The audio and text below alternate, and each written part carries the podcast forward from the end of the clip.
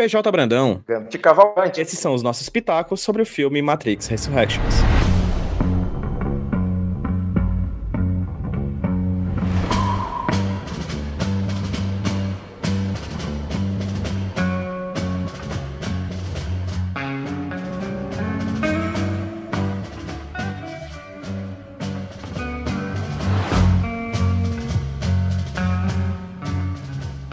Gambit, meu querido. Então é Natal, né? É. E o que, e, o que você fez?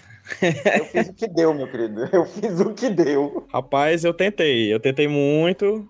Errei bastante, mas estamos aqui, né? Tentei participar de algumas cabines de imprensa e deu certo algumas vezes, inclusive algumas delas muito bem acompanhado de sua pessoa, como foi a cabine de Matrix Resurrections, não foi, meu querido? Ah, muito obrigado. Eu fiquei muito feliz de encontrar também. Eu fui para algumas cabines esse ano também mas ainda não tinha tido a sorte de ter encontrado com você. Inclusive, alguns filmes teriam sido bem melhores se eu tivesse encontrado com você. Do que Exatamente. Sozinho. É, porque a gente ia ficar mangando do povo, né? Sempre, né? A gente, quando eu e o Gambit se reúne, orelhas, orelhas ficam queimadas, né? Ficam mais esquentadas. Mas, enfim, nesse caso, as orelhas que ficaram queimadas foram de Keanu Reeves, Carrie Anne Moss, Yahya Abdul Matin II, Jonathan Groff, enfim, os atores que fizeram Matrix Resurrections, esse que é o quarto filme da franquia Matrix que estreou agora nesse finalzinho do ano de 2021, no Natal, e na véspera de Natal, nas vésperas do Natal de 2021.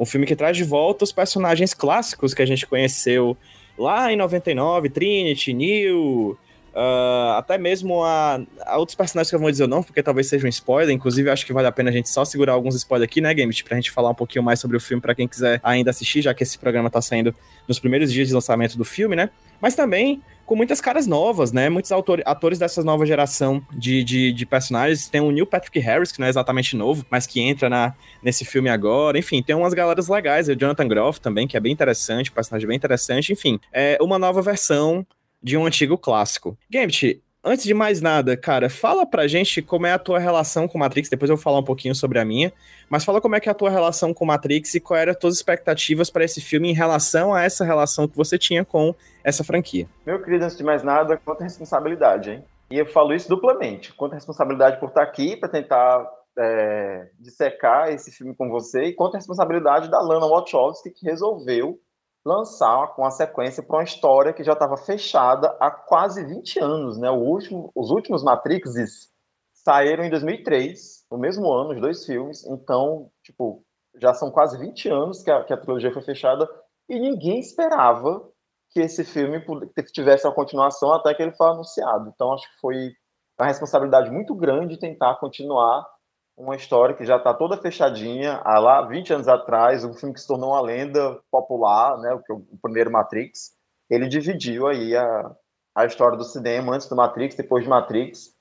E, enfim, eu sou muito suspeito para falar desse filme porque eu sou um Matrixer, né? Eu sou apaixonado por Matrix desde a época do lançamento. Eu já era adulto quando saiu Matrix, então é, foi, foram muitas leituras foram lançadas na época, muitas teorias, era site por cima de site, blogs, né, que no final dos anos 90 a nossa relação com a internet era bem diferente. Mas tinha muito blog falando sobre, sobre Matrix e a gente reuniu uma porção de teorias sobre o que, que era Matrix, sobre o que, que falava, sobre o que, que falava o segundo filme, o terceiro filme e todo esse é, blá blá blá.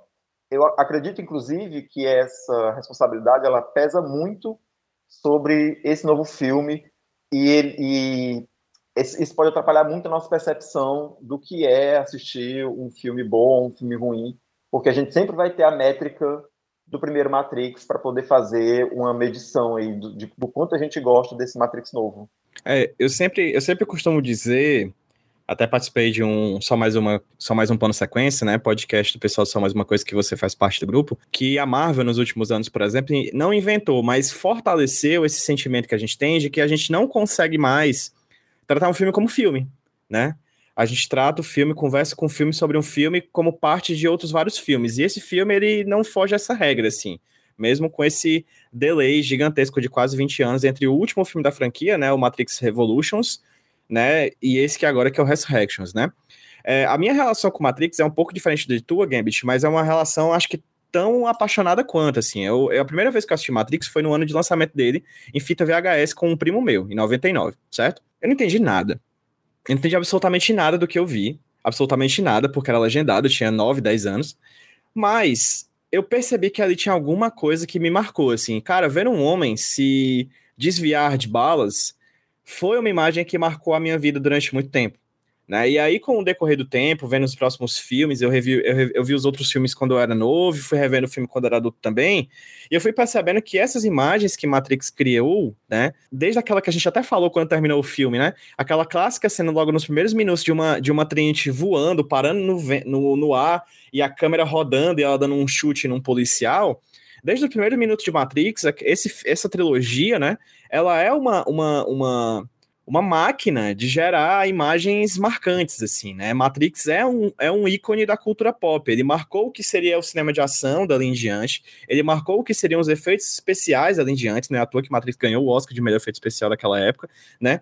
É um filme que, de fato, criou algo novo. Não criou no sentido de trazer do nada. Ele é uma mistura, né? A gente já falou vários disso várias vezes, né? Quem nunca teve que fazer um trabalho ou outro de, da cadeira de filosofia ou de uma disciplina de filosofia no ensino médio, lendo Matrix, né? Porque é basicamente Platão com artes marciais, né? Então, assim, ele é um filme que, sem dúvida alguma, ele criou uma nova maneira de misturar coisas, né?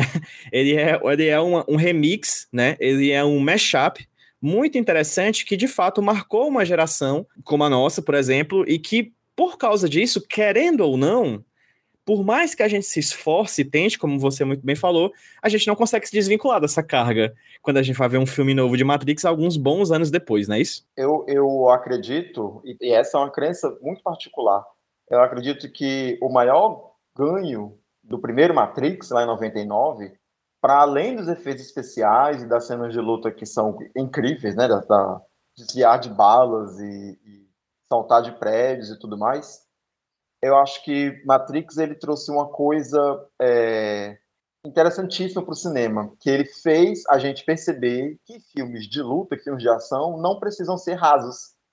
E a gente vem ali da década de 90, acho que a gente está demorando muito para entrar nesse filme, mas é, é muito importante dizer isso a década de 90 foi o ápice do cinema de luta. A gente conheceu Cynthia Rothrock, é, Jean-Claude Van Damme, Arnold Schwarzenegger, Steven Magal, só quero dizer Steven Seagal. o Jack Chan chegou no Ocidente com mais força, né? Sim, Jack Chan, Jet Li, assim, os filmes de luta, não era, não era, não era bem filme de ação, era filme de luta mesmo, filme de pancada, era o que estava dando dinheiro no cinema, assim. O, o Jean-Claude Van Damme foi estrelar Street Fighter, né, que é uma porcaria de filme. Mas tem Mortal Kombat saindo do, dos videogames para o cinema. E aí a gente fecha a década, a gente termina a década de 99 com um filme de luta que não era raso, que não era uma história boba, que era uma história filosófica. E isso foi muito. Acho que o maior ganho de Matrix é ele conseguir enxertar filosofia, colocar ali uh, um colocar para pensar um público que queria ir para o cinema só para ver gente dando um soco. E isso para mim foi maravilhoso, assim, porque ele, ele, ele subiu a régua dos filmes de ação, sabe? E eu acho, Gambit, que essa subida de régua dessa, desse, dessa franquia do começo, do final dos anos 90 e começo dos anos 2000, é um grande problema que faz com que esse filme que a gente vai falar agora, que é o Matrix Resurrection de 2021, é, traz, assim, porque não adianta você estar trazendo um filme que é devedor de uma, de uma trilogia anterior, né? Não tem como não, não fazer essa comparação. E, a, e o próprio filme em si, isso é uma questão que a gente tem que pontuar, ele faz referência à trilogia, abre aspas, original, fecha aspas, o tempo inteiro, né? Ele é um filme que, que enfim, eu não tô aqui para dizer como ele deveria ser feito, né? Mas ele, de, fato, de fato, ele é um filme que ele procura ser devedor dessas, desses filmes de outrora. É muito interessante porque esse filme em específico, ele é dirigido exclusivamente pela Lana Wachowski, né? Não pela Lana e a Lily, que foram as diretoras dos filmes lá de 99 e 2003, né? Elas duas dirigem aquele filme e essa é somente a Lana, né? E aí a gente tem certas permanências do universo de Matrix que continuam nesse filme, mas também mudanças, né? É uma, não sei, não, eu, eu, juro por Deus que eu não entendo muito bem a perspectiva dele, assim, acho que talvez seja uma crítica, talvez eu tenha que ver uma segunda vez, né? Porque é uma coisa que eu achei, que eu até falei contigo quando terminou o filme, achei um filme um pouco, não é exatamente complexo, porque complexo ele é, mas ele é difícil de entender numa primeira sentada, assim né? Acho que ele tem diálogos muito rápidos, edições muito ágeis, que no final das contas, eu, eu não sei se eu entendi muito bem alguma das características dele, assim, talvez, e assim, eu sou uma pessoa diferente de quando eu tinha nove anos, né, quando eu vi o primeiro lá atrás, assim, então, talvez realmente seja um filme que eu precise sentar novamente rever novamente, pretendo vê-lo em outra ocasião, talvez, confesso, não no cinema. Eu acho que é, é um filme que ele traz muitas coisas, e eu acho que apesar disso, ele é um filme que ele traz coisas do antigo, mas não discute muito sobre o novo, sabe? É uma coisa que eu falei contigo, né? É, Matrix é um, é um filme que ele traz muitas teorias, né? Ele traz, ele brinca muito com a imaginação da gente e, e, ele tem sempre um embasamento teórico, né? Inclusive esse filme tem um embasamento teórico, a gente consegue achar coisas ali de alguns teóricos é, da, da sociedade mais atuais, assim, tipo Byung-Chul Han, eu vi lá ele com a Sociedade do Cansaço, essas paradas, eu vi, eu consegui ver no filme, mas eu quero ver com mais tranquilidade depois. Mas eu, quando eu sentei no filme, na, na sala de cinema para conversar contigo, eu lembro que a gente conversou que eu queria muito ver o que eles fariam de adaptação daquela internet da década de 90 para a internet de hoje, assim. Né, como é que a gente veria esse comparativo do antes e do hoje nesse mundo, né? E eu confesso que acabei é, me frustrando um pouco também por causa disso, certo? Eu sei, Pedro, você foi com o olhar errado, você tinha que ver o filme somente como filme, mas o próprio filme não me deixava fazer isso, né? O primeiro ato do filme que eu acho incrível, incrível. O começo do filme é perfeito. Ele é uma grande compilação, uma retomada e conversas sobre esse Matrix de outrora, né? Que particularmente é o que mexeu muito comigo. Quando ele tenta falar do novo, é que eu acho que ele falha um pouco mais. E aí eu te pergunto, Gambit, é, já falando um pouco do filme, talvez em linhas gerais, a gente pode especificar com mais tranquilidade no decorrer do papo, quais foram as tuas impressões gerais do filme e, ocasionalmente, algumas coisas que possam ter te incomodado nele? De maneira geral, Pedro, eu gostei do filme eu tô pensando sobre ele desde ontem, porque como eu tive na cabine de imprensa junto com você, eu também tinha que produzir um texto para só mais uma coisa, por causa que a gente participou da cabine, né? Então tinha que, que produzir conteúdo. Então eu saí pesquisando, obviamente, para não escrever é, nenhuma besteira, porque é bom a gente se informar sobre as coisas para não sair falando porcaria por aí. A minha impressão sobre o filme ela não mudou muito. De maneira geral, eu gostei do filme. Eu tenho um certo problema e eu preciso concordar com você quando você disse que esse filme ele se pauta tanto pela primeira trilogia, porque afinal de contas ele não é um remake, um reboot, ele é uma continuação. Então ele precisa, é como se ele ficasse o tempo todo tentando atualizar a gente do, do, do que aconteceu, né, há 20 anos atrás, como se a gente não pudesse ter assistido os filmes anteontem antes de é, é, assistir o novo. Ele chega, ele chega a trazer cenas do, dos filmes antigos também, Sim. né? Dentro do próprio filme. É. E aí eu vou repetir aqui o que eu comentei com você lá dentro. Eu acho que tem uma coisa muito bacana na nossa nostalgia quando a gente vê uma, uma cena de um filme que foi feito há 20 anos atrás, 30 anos atrás, sei lá o quê, e a gente vê essa cena sendo refeita. Né? Todo mundo pensava, ah, como, como é que será a gente ver um, um caça-fantasma feito nos dias de hoje? Porque os efeitos do, dos anos 80, 1984, é aquele negócio bem 84, né? Bem datado. E você pensa, como é que seria ver essa cena hoje? E aí a gente tem essa sensação com esse Matrix novo, porque a gente vê muitas cenas repetidas do outro filme. Dá quase para colocar um filme por cima do outro só para a gente comparar os frames, para ver se eles são iguais. E isso me aquece, por um lado, né? Me aquece o coração, porque você tem essa sensação assim, de caramba, bicho, olha só, essa cena eu tô vendo de novo agora, moderna, com, com, com um efeito novo, sabe? Na tela de IMAX, que, eu, que não tinha em 99 aqui. Isso é muito bacana. Por outro lado, também tem uma certa sensação de, de, de assim, poxa, será que eu saí da minha casa para ver um filme repetido? Será que eu esperei 20 anos para esse filme ter uma sequência e, esse, e essa sequência é uma repetição do, do primeiro filme, sabe? São só as mesmas cenas feitas de novo. O que que esse filme traz de novo, né? E aí, assim, eu acredito que tem coisas novas nesse filme. Assim, na minha percepção, uh, esse filme ele cumpriu o papel que eu entendo que Matrix tenha, e obviamente isso pode divergir de pessoa para pessoa, né? Porque a função do, do, do, Matrix, olha, eu dando, né? Eu, eu, querendo dizer qual é a função do filme, né? Mas o, o Matrix assume esse papel de crítica social, de colocar o público para pensar, de fazer a sua cabeça abrir e pensar sobre o mundo que você vive. Mas no final das contas, assim, no final do dia, o, o assunto do Matrix é sempre o mesmo: é escolha, né? é destino, é controle. Saber fazer quem está vendo o filme perceber que a gente não tem é, controle sobre as nossas escolhas. Isso era uma coisa que foi amplamente debatida no primeiro filme, com toda a história do Neil não querer ser o escolhido e acabar sendo, porque era o destino dele. E é algo que se repete muito nesse filme, porque talvez você lembre que a, praticamente a cada cinco minutos alguém, alguém repete a pergunta. E você acha que isso é uma escolha?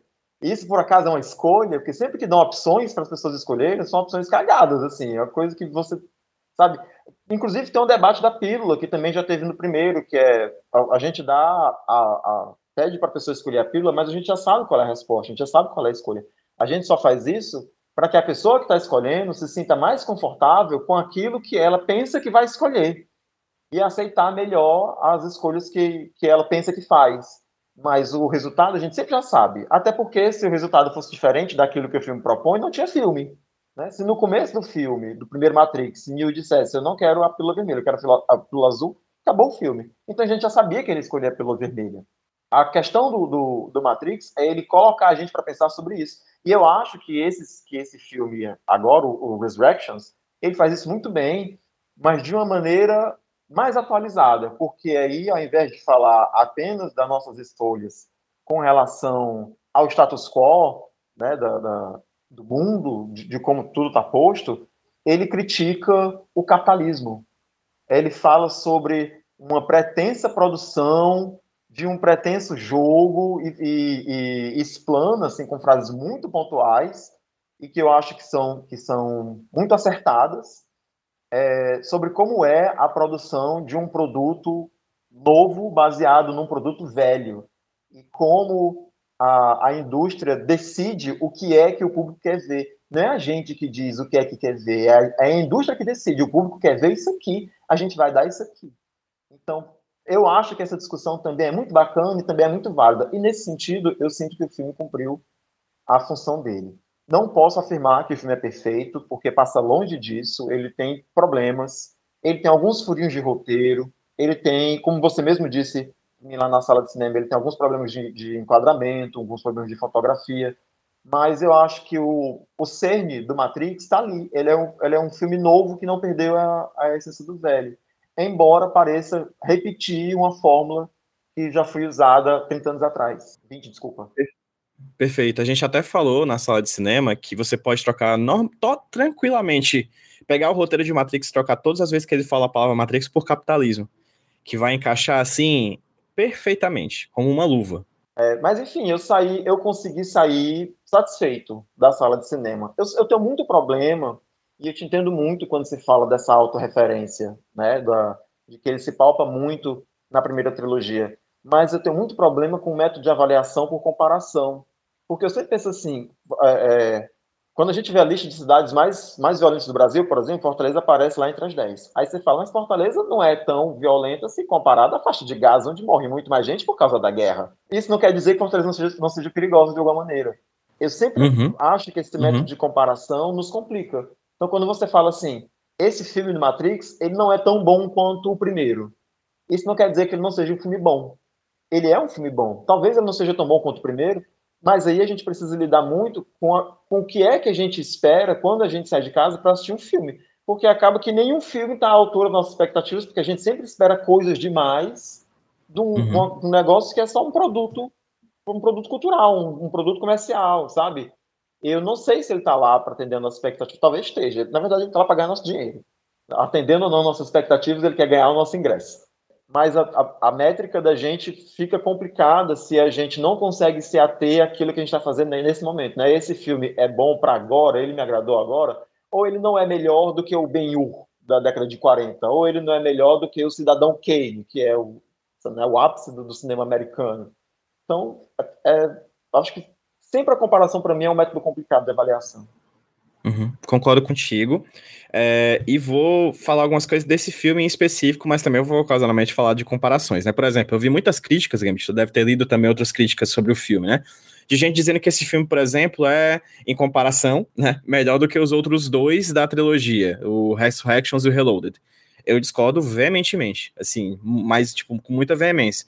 Eu acho a trilogia inicial muito boa, assim, todas as suas questões. Muita gente não gosta do 3, muita gente não gosta do 2, acha aquilo raso, acha aquele chato. Eu acho que não. Acho que a primeira trilogia ela é muito bem equilibrada é, em fazer filmes que são diferente, entre, diferentes entre si, mas ainda assim com muita personalidade da franquia como um todo.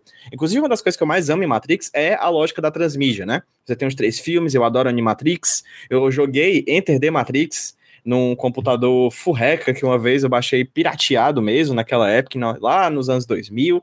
É, eu, eu, li os quadrinhos de Matrix que eu adoro, então assim, tudo que eu consumo para além de Matrix, eu gosto muito, além do próprio Matrix. Assim, tudo que tá em volta disso eu acho muito legal. Esse filme em específico, né, é, eu acho em comparação, e essa metodologia que você disse que não curte muito, eu acho não tão bom, mas ele em si, é, eu acho que ele tem, como eu falei, um primeiro momento, né, aquele primeiro ato que a gente conversou, né, sobre essas questões até metalinguísticas mesmo, deles falando sobre a própria Matrix, né, eu acho perfeito, assim, incrível. A gente riu várias vezes. A gente olhava para um para cada dizendo, cara, eu não acredito que eu tô vendo isso no filme, assim. Eu não acredito, assim. E aí, quando vai para a parte da ação, que é o outro aspecto que, que Matrix é inovador naquela época e que a gente espera, de certa maneira, algo mais interessante, eu acho que ele falha, né? Por quê? Aí eu vou especificar algumas coisas, não vou falar da cena de ações e tudo mais, mas eu lembro de ter feito uma pergunta para ti, Gambit, que eu acho que a gente ficou assim pensando durante um tempo assim. Me conta uma cena de ação marcante desse filme? Sabe? Uma que você lembra agora, né? Eu lembro de uma, lembro de uma, mas pro final. Das outras, eu acho que eu meio que passei batido, assim, sabe? É, eu, eu lembro de várias, mas eu também sei que eu, a minha lembrança foi assinada pelo gatilho da pergunta. Uhum, é, pois é. é. é. diferente da relação que a gente tem com, com, aí dá para citar vários outros exemplos, assim, né? De quando você vê um filme e poxa, a, aquela cena do rio se transformando, da água se transformando em cavalos no primeiro Senhor dos Anéis, uhum. sabe?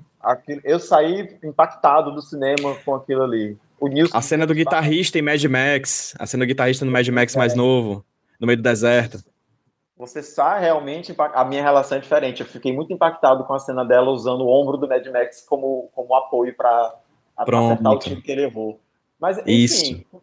Quando, quando a gente saiu mesmo da sala, da, quando você fez essa pergunta dentro da sala ainda, né, quando o filme tinha acabado, mas ainda dentro da sala, que cena te, de, de ação te marcou? Eu precisei pensar um pouco para poder trazer essa cena para mente. Não foi aquela coisa assim de encerrou o filme e você já tá com aquela coisa, Imediato, tem né? aquela cena escolhida na cabeça que foi esse momento do filme que fez o meu cu cair da bunda.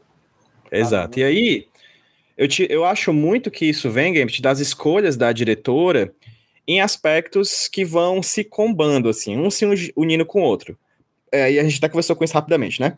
Por exemplo, o Keanu Reeves e a Kate, Carrie Ann Moss, eles já estão com certa idade. Eles não têm como fazer as cenas de ação que eles faziam naquela época. E aí, por algum motivo ou outro, não optaram pelo uso de dublês, ou pelo menos não visivelmente, assim. Eu particularmente não vi dublês com certo esforço, assim. Então, isso talvez tenha desencadeado a necessidade de uma edição mais ágil, coisa que no antigo Matrix a gente não tinha tanto. A gente tinha lutas no Matrix anteriores que, cujas cenas de luta, as pancadas e as coreografias demoravam alguns bons minutos, né, alguns bons segundos em tela antes da gente ver um corte, né? Então a gente conseguia perceber, por exemplo, a dinamicidade, enfim, a completude de todo um, um, um espaço de uma coreografia de um filme de ação. Esse filme ele tem muitos cortes. E aí, talvez para chamar mais a atenção dos atores do que de fato da luta, o uso da fotografia é um uso mais próximo. No anti, nos antigos Matrix, né, e nos filmes de ação como um todo, os filmes de ação chineses, por exemplo, que são grandes, é, grande material de inspiração para as irmãs Wachowski, né, é, sei lá, os filmes do Jet Li, do Jack Chan, etc., esses filmes de ação orientais, né, a gente tem câmeras que são um pouco mais longe, né, para pegar os planos médios, ou seja, de corpo inteiro, dos, dos atores lutando entre si, dos personagens lutando entre si. Aqui não. As cena... também são importantes, né? Assim, é exatamente, exatamente. Os saltos ah, o... piruetas. Isso. Os fios, né, que são escondidos posteriormente, né? As, as próprias cenas de bullet time que a gente viu naquela época, enfim, a gente consegue perceber que as câmeras mais amplas, mais abertas, né, elas trazem uma melhor mise-en-scène, assim, dos espaços de luta, do, das ambientações, né? Eu não lembro dos ambientes muito marcantes desse filme, assim. Existe uma cena que se passa num trem, existe uma cena que se passa num corredor, dentro de um, de um, de um restaurante, mas essas cenas, elas não são muito marcantes porque eu não vejo o cenário. Porque eu tô vendo pessoas sendo filmadas do, do, do busto para cima, né, da barriga para cima, dando chutes e socos um no outro, e quando vai, ocasionalmente vai ter um chute, a imagem corta para mostrar o pé, dando uma, uma, uma rasteira em alguém. Então, assim, é, eu, tá esse falando, filme. Você tá hum. falando aí e eu tô vendo que tá passando na minha cabeça a cena da luta no castelo. Pronto, exato. Então, assim, é uma, é, são cenas que não deixam a gente ver a beleza da luta, que era um grande chamariz da franquia, né? Que é um grande, um grande interesse de filmes como, por exemplo, John Wick, que é do próprio Keanu Reeves né? São cenas amplas, longas, sem corte, que até são usadas, por exemplo, como referência contrária aos filmes do Liam Neeson, né? Que o Liam Neeson vai correr e pular uma, um muro, você tem 30 cortes dele correndo para pular um muro, né? O John Wick, você tem uma cena contínua de alguns bons segundos em tela, enquanto ele atira em várias pessoas e a coreografia vai se desenvolvendo. A coreografia que a gente não vê, a gente não consegue ver, porque ela é escondida da gente. Ela é, ou ela é cortada pela edição, ou ela é escondida pelo foco muito próximo nos personagens. E aí, é, isso foi uma coisa que particularmente me quebrou. Repito, em comparação com os anteriores, não consigo fugir dessa, mas quando eu tento tirar esse Pedro dos anos anteriores que viu Matrix e amou, e tento ver esse filme como esse filme, eu acho que ele falha nisso como um filme de ação, sabe? Dos anos 2000, do ano 2021. Entendeu, Games? Sim, eu, eu, eu compreendo. Pelo menos, eu, pelo menos acho que compreendo. É muito difícil dizer que você não tem essa expectativa quando vai assistir Matrix. Não, Porque total, mesmo, total. É, mesmo sendo um filme que você, se por um lado a gente espera que ele tenha um, um peso, sei lá, filosófico, metalinguístico, né, que você tem alguma epifania enquanto assiste Matrix, você também espera ver cenas de luta que são impactantes. E, e, na, e é, isso pecou um pouquinho né, na, nesse filme, né? Tem aqueles, aquela quebra de expectativa com. Eu não sei se isso é um spoiler. Com os poderes do Neo. Né? Tem, uma, tem uma cena que é uma quebra de expectativa que eu achei maravilhosa em si. Mas eu, eu não sei. Isso sou eu supondo aqui, né? Especulando, talvez uma tentativa minha de passar pano para o filme. Eu não sei se estão tentando guardar uma surpresa para um segundo, para um terceiro filme, porque fica o gancho no final da história, né? Para a continuação. Obviamente, era impossível que isso não acontecesse mas eu também acho que foi que isso foi economizado nesse filme. Não, não tem nada de, de... Ai, isso é muito complicado, porque isso é muito de expectativa. Não tem nada de inovador no uhum. que diz uhum. respeito a efeitos especiais nesse filme. E, infelizmente, é impossível você sair de casa para sentar numa cadeira de cinema para ver Matrix e não pensar Perfeito. que alguma coisa vai ser inventada só para esse Perfeito. filme, que alguma Perfeito. técnica de filmagem vai ser inventada para esse filme, sabe? E eu não senti isso. Se teve, Lana me perdoe, foi algo muito perceptível para minha visão de leigo. Assim, eu não percebi nenhuma novidade tecnológica nesse, nesse último filme, como a gente percebia nos primeiros filmes de Matrix. Exato. E aí nessa a gente acaba. Tá, a gente pode não comparar ele com os anteriores, mas vamos ver ele como filme de ação de 2021, né? Ele acaba se tornando, infelizmente, mais um, assim, sabe? É, é um filme que tem suas, suas belezas, né? Um filme que tem atores que eu acho muito bons, inclusive, inclusive os atores mais novos, né? É, o Jonathan Groff, por exemplo, eu acho que ele tá muito bem no filme. Eu gosto muito do Neil Patrick Harris no filme, também gosto muito desses personagens novos que são inseridos, assim. O e repito, tá todo no filme, né? É, o Sense8 tá todo dia no filme, exatamente. Só não tá se comendo. Mas tá basicamente quase todo no filme, assim. Pelo menos um Sense 2 um Sense 3 estão ali. Mas nisso, né, nessa coisa de, de, de como filme do, da sua época, eu acho que realmente você foi siderúrgico aí, né? Você sai querendo ver Matrix, querendo sair dele com a sensação de que o cinema mudou, assim, isso é uma responsabilidade muito pesada, muito pesada. E aí o filme, é, como um filme de Matrix, eu acho que ele é um pouquinho falho, como um filme de ação ele também é um pouco falho. Quando ele tenta quando ele, quando ele inova, aí, aí eu posso usar essa palavra, Gambit, quando ele inova na parte da, dos diálogos e das questões que o filme aborda fora a ação, eu acho que ele brilha muito mais, inclusive. Eu veria Matrix inteiro sem uma porrada, tranquilo, sem uma cena de ação, se fosse só aquelas questões dos personagens lidando com a própria Matrix. Eu veria, com uma, muita tranquilidade. Eu acho que o filme se torna, e aí foi o primeiro adjetivo que veio na minha cabeça. Eu acho que eu tô tendo, sendo até um pouco injusto aqui que foi o, filme se tornou chato para mim por causa da ação, sabe?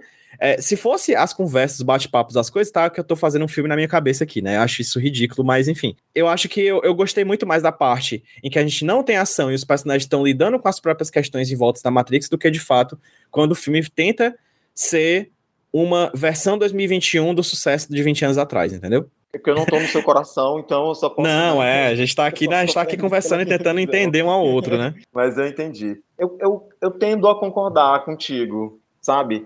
É porque tem uma coisa nesse filme, aí, mais uma vez, isso é muito pessoal. Eu sou essa pessoa que gosta de filme tenso. Eu gosto de filmes que me provocam sentimentos, que me provocam sensações.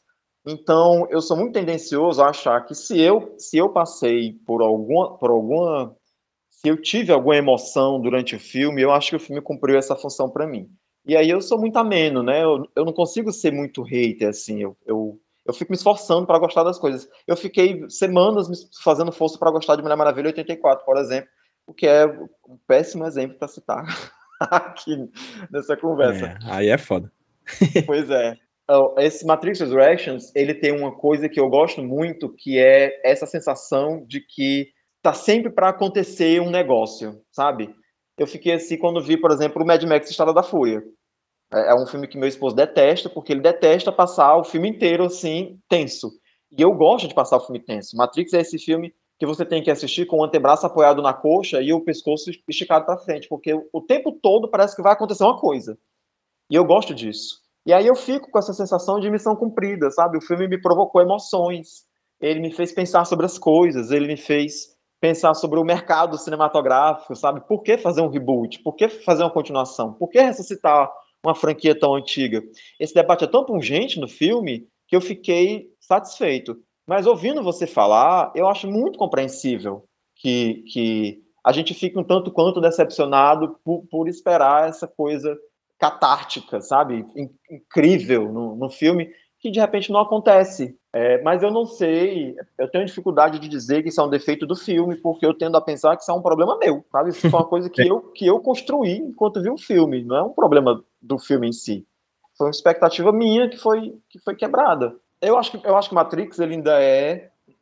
E mais uma vez, eu não discordo com você, estou tentando complementar o que você falou. Eu acho que ele é um filme Perfeito. muito pensado para os dias de hoje.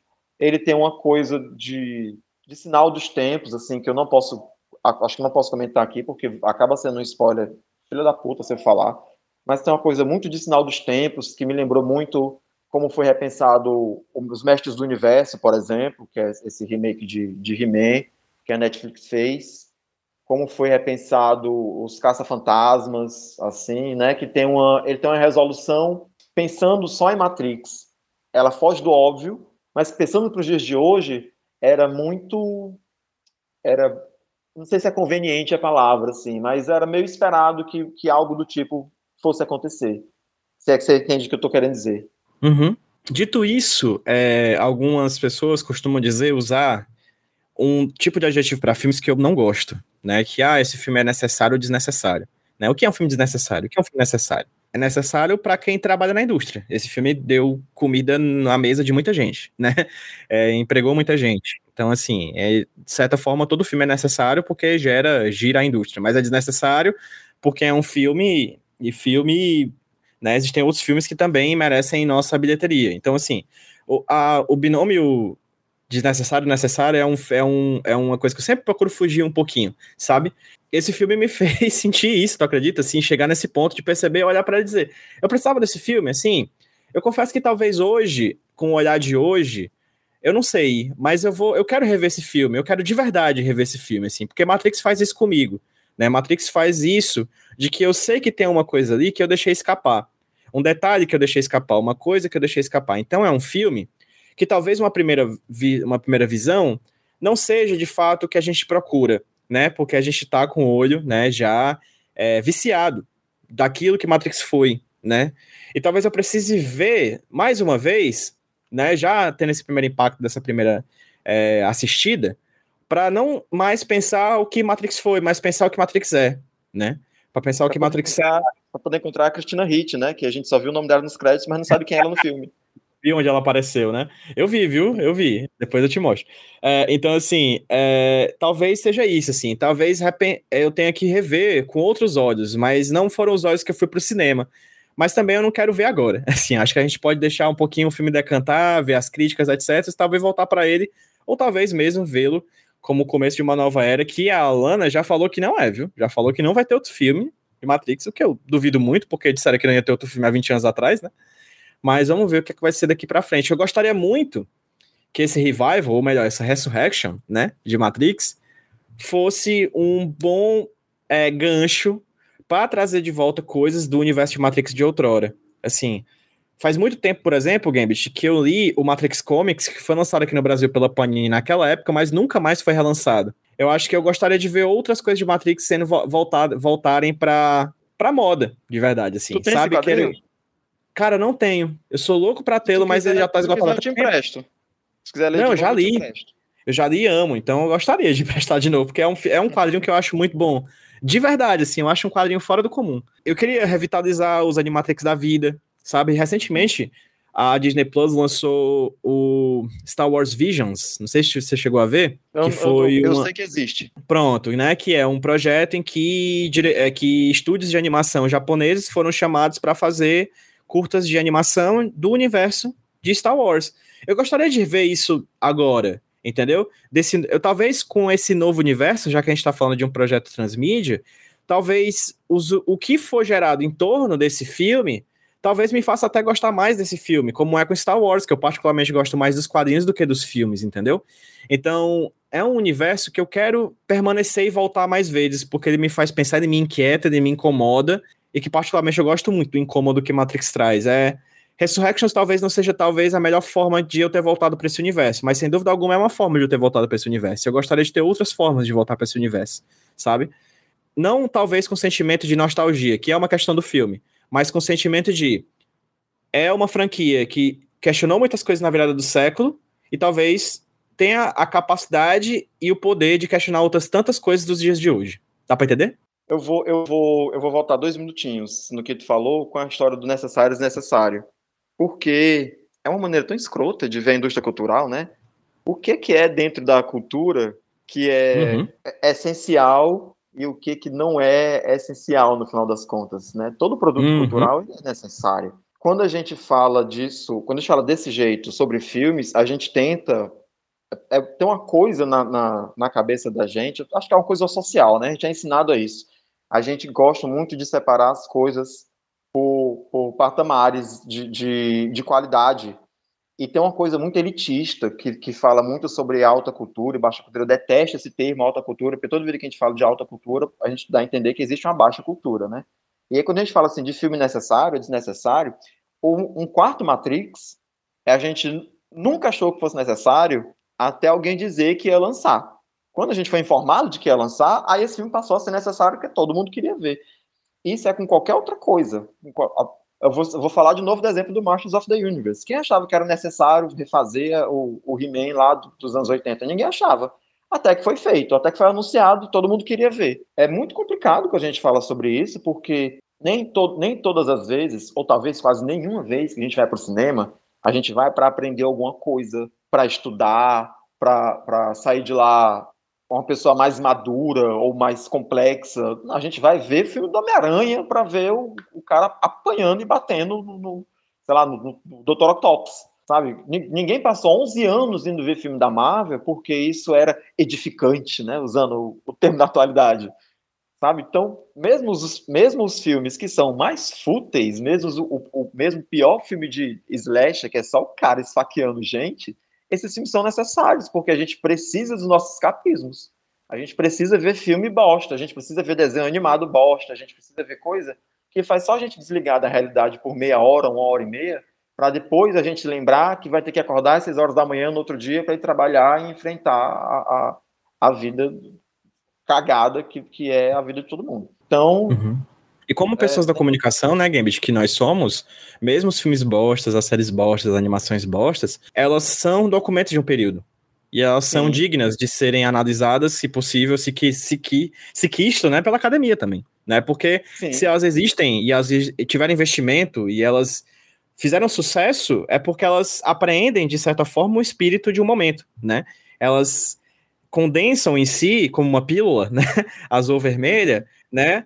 A, os, os sentimentos de, de, uma, de uma, de uma, de um, da complexidade de uma sociedade, né? Então, difícil e acho bizarro e acho pedante você tratar isso ou aquilo de fútil, de necessário e desnecessário, né? Porque é com as coisas desnecessárias e necessárias da vida que a gente encontra é, o que é está acontecendo no mundo. É daí que a gente consegue entender o que é está acontecendo no mundo no final das contas, né?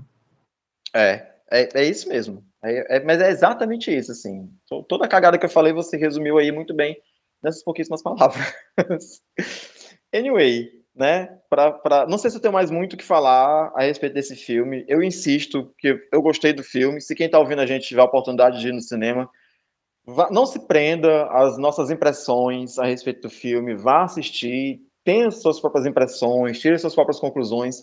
É muito provável que você vá perceber coisas no filme que a gente não tenha percebido Exato. É muito provável que, se você fosse depois do que está ouvindo aqui, você vai perceber coisas só porque a gente falou, que talvez você não tivesse percebido se a gente tivesse falado, e vai ter coisas que você vai perceber porque a, a gente nunca consegue ver e enxergar o mundo pelos olhos de outras pessoas, a gente só consegue enxergar o mundo pelos nossos próprios olhos. Então, tem as nossas próprias bagagens, os nossos próprios sentimentos, né? Aquilo que a gente percebe no filme que outra pessoa não percebeu, porque aquilo foi, foi mais tocante para a gente do que para outra pessoa como a gente falou aqui das diferenças, né, da, o, o, o que é que é memorável para o Pedro quando ele viu Mad Max, o que, que foi memorável uhum. para mim quando viu Mad Max, o que é memorável para uma mulher quando ela assiste Matrix, o que é memorável para uma pessoa negra quando ela assiste Matrix, né? Então uhum. tem a, todas as percepções são únicas, são diferentes. Então eu recomendo que você é, vá assistir ao filme. Eu acho que o ingresso vale a pena. Talvez você não saia de lá uhum. achando que viu o, o novo Cidadão Kane,